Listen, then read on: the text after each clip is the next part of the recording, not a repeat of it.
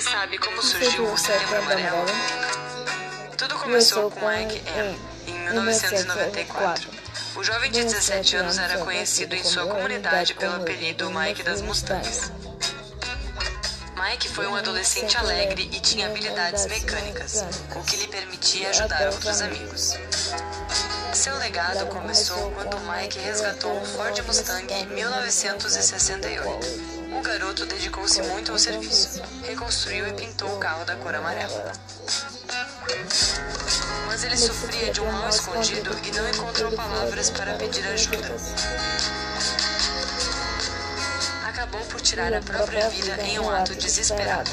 Seu pedido de ajuda, infelizmente, veio tarde demais.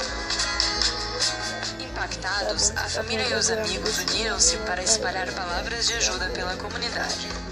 Escreveram pequenos bilhetes com uma simples mensagem. Este cartão carrega a mensagem que existem pessoas que se importam e podem ajudar. Se você está precisando e não sabe como pedir ajuda, entregue este cartão para um terapeuta, médico, professor, amigo ou parente e diga: Eu preciso de ajuda.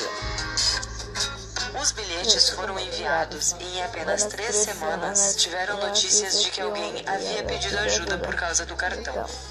Desde então, a fita amarela é reconhecida por criar consciência sobre a prevenção do suicídio. No Brasil, o mês de setembro foi escolhido para incentivar estas campanhas, junto com o Dia Mundial de Prevenção do Suicídio, 10 de setembro.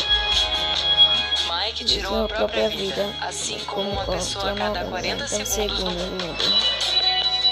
Se divulgarmos que 90% dos suicídios podem ser prevenidos com atenção e conversa aberta, as chances de muitas pessoas aumentam.